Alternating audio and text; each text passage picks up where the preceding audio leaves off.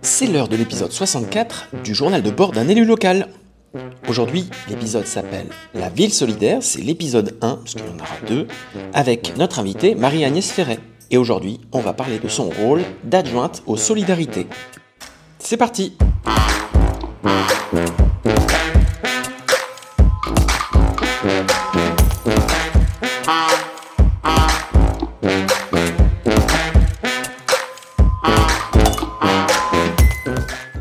Nicolas. Bonjour Gaël. Bonjour Marie-Agnès. Bonjour Gaël, bonjour Nicolas. Bonjour. On a cette drôle de façon de parler, je ne sais pas pourquoi. Euh, Ça commence euh, très très bien cet épisode, on a envie de rire. Voilà. Alors Marie-Agnès, euh, tu es notre invitée aujourd'hui, merci d'être là. tu es deuxième adjointe à la ville solidaire. Alors je fais le déroulé si tu vas bien. Hmm. alors, les politiques intergénérationnelles, le Conseil des sages, la solidarité et l'action sociale, la santé, le logement, le handicap, la ville inclusive, les familles et les familles monoparentales, et enfin tu es adjointe du quartier Est. C'est tout à fait ça. Euh, merci Gaëlle de l'avoir déroulé parce que de mon côté, j'ai beaucoup de difficultés à me souvenir de, euh, tous ces sujets. Euh, ce que je peux préciser en tout cas, c'est que pour tout ça, je ne suis pas seule. il y a trois conseillères déléguées qui travaillent avec moi. Kadiatou Diakité qui s'occupe de la santé et du handicap. Euh, Daniel Royer qui a en charge le logement et les copropriétés de la ville, et enfin Sylvaine Borel qui a en charge euh, les politiques intergénérationnelles et le Conseil des sages. Oui, Sylvaine qu'on a reçu euh, juste avant. et on l'a pas dit avec Sylvaine, mais toi tu fais aussi partie de Blois naturellement. Oui. le groupe de Nicolas. Nicolas. Non, le, notre groupe. Oui, alors le groupe dont fait partie Nicolas. Excuse-moi, c'est en effet. Je me suis mal exprimé. Donc Marie-Agnès, euh, tu as en charge les solidarités. Euh, est-ce que tu peux nous dire pourquoi, euh, pourquoi cette délégation? Et puis, il me semble que dans ta vie professionnelle, ça, ça, Gaël, on n'a pas forcément parlé, mais dans, ta vie professionnelle, qu'est-ce que tu fais? Tu as aussi un lien avec les, solidarités, non? Oui, je pense que je n'ai pas ce sujet-là tout à fait par hasard. Dans la vie professionnelle, je suis chargée d'études sur l'enfance et la famille. je fais ça depuis une dizaine d'années dans un observatoire qui est basé à Paris. Et euh, précédemment, j'étais directeur enfance-famille euh, au conseil départemental, donc en charge. Du Loir-et-Cher Du Loir-et-Cher, oui. Euh, je ne suis pas du Loir-et-Cher, mais j'y ai trouvé, je crois, ma place. Et c'est j'aime vivre à Blois, j'aime vivre dans ce département. voilà, je ferme cette parenthèse pour dire qu'effectivement, je m'occupais de la protection de l'enfance et de la protection maternelle et infantile sur le département. Dans les services, du coup, tu étais côté service, donc tu connais bien la, vie des services euh, en plus de ça. Oui, de l'intérieur, effectivement. Euh, et j'apprécie aujourd'hui, dans ma vie professionnelle, d'accompagner des équipes de terrain euh, autour des problématiques de protection de l'enfance en particulier. Et une, moi, je trouve qu'une des grosses difficultés de cette délégation, c'est justement que les solidarités c'est pas une compétence qui est portée par une collectivité en particulier. C'est euh, voilà, il y a une partie euh, qui va être euh, travaillée avec le CIS, le Comité d'action sociale intercommunal, Comité intercommunal. Le Centre intercommunal d'action sociale. Centre intercommunal d'action sociale, merci. Le, une partie, une grosse partie, la majorité des parties de solidarité, c'est le département et puis une partie par la ville. Comment tout ça travaille ensemble et, toi, en tant qu'élu, comment tu travailles sur ces collaborations? Hmm. C'est vrai que pour euh, un citoyen lambda, c'est difficile de comprendre comment ça fonctionne, mm. le qui fait quoi, et finalement à qui je m'adresse mm. lorsque j'ai un besoin de service. Euh, et c'est pour ça qu'au niveau de la ville, d'ailleurs, on ne dit pas les solidarités, on parle de la ville solidaire et de la solidarité. Parce que les solidarités, c'est une compétence exclusive du conseil départemental. C'est-à-dire que les lois de décentralisation euh, en 83, elles disent le chef de file en matière d'action sociale, c'est le département. Et c'est sa compétence principale. Donc il est chef de file, ça veut dire qu'il a le droit de faire des choses, mais celui qui coordonne les la politique de solidarité et qui en est responsable, c'est le département. Et qui en est responsable. Hein. donc ça concerne effectivement les besoins des personnes âgées, des personnes handicapées, l'insertion, c'est-à-dire le volet insertion du RSA, euh, et euh, tout ce qui est protection de l'enfance et euh, protection maternelle et infantile, comme je le disais tout à l'heure. Et pour ce faire, le conseil départemental, il a à sa disposition des équipes qui sont sur le terrain. Dans le cher ce sont des MDCS, des maisons départementales de la cohésion sociale, dans lesquelles on va trouver des professionnels au plus près de la population.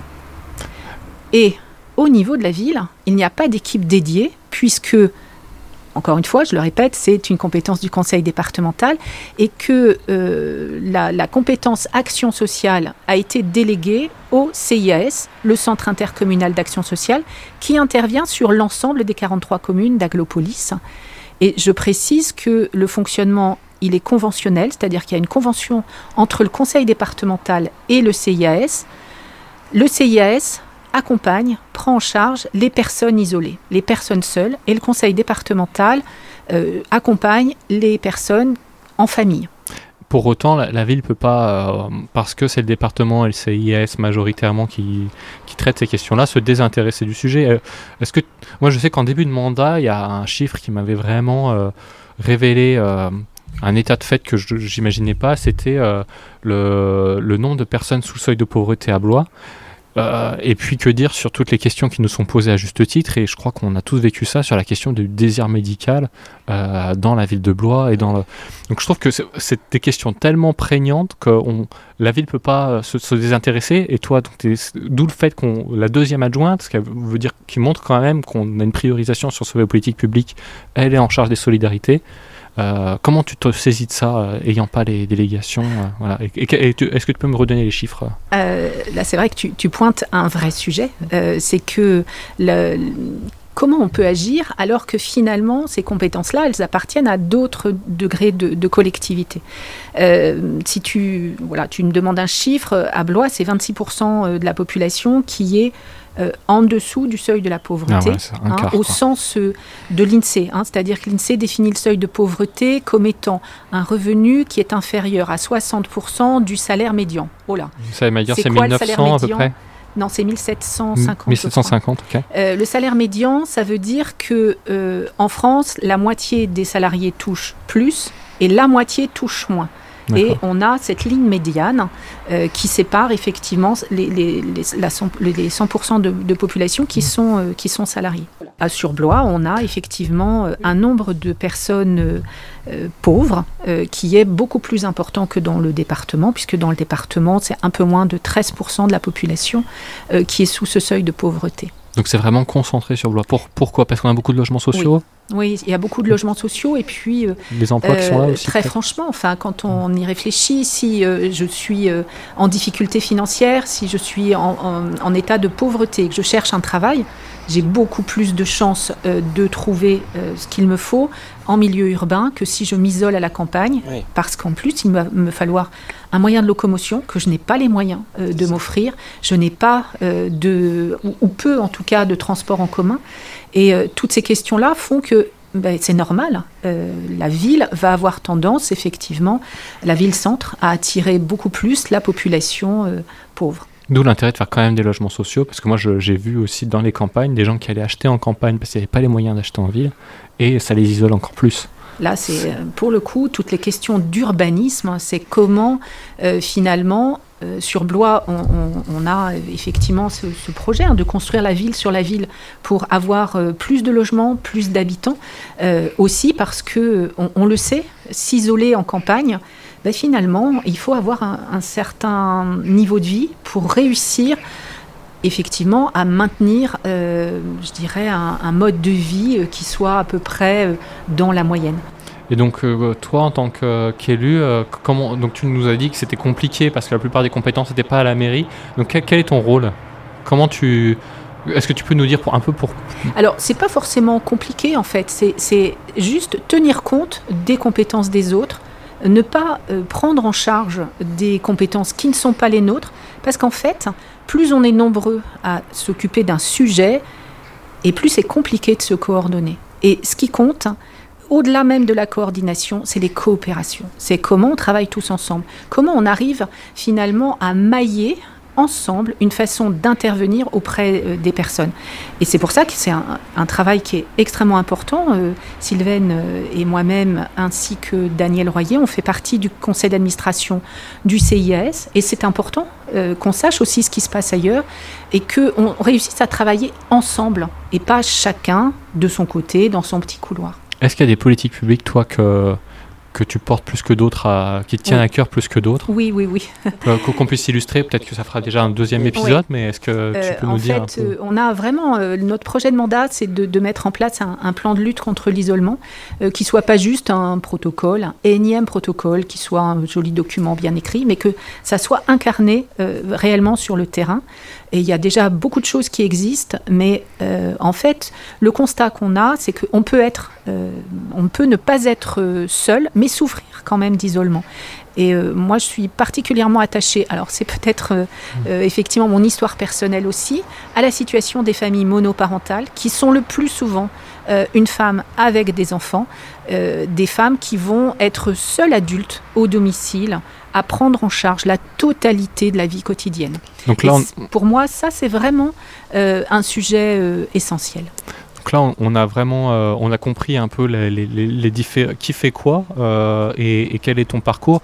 Est-ce qu'on peut pas se faire un, épisode vraiment pour illustrer tout ça euh, et que tu nous expliques plus en détail le, le- plan de lutte contre l'isolement et puis et, et, axé en particulier sur la question des familles monoparentales. Est-ce que ça, ça te va?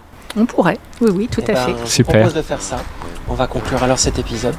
Et on, on reprend euh, la semaine prochaine. Merci beaucoup Marie-Agnès. Merci. à vous. Merci Nicolas. Merci Gaël. Merci bientôt. Marie-Agnès. À bientôt.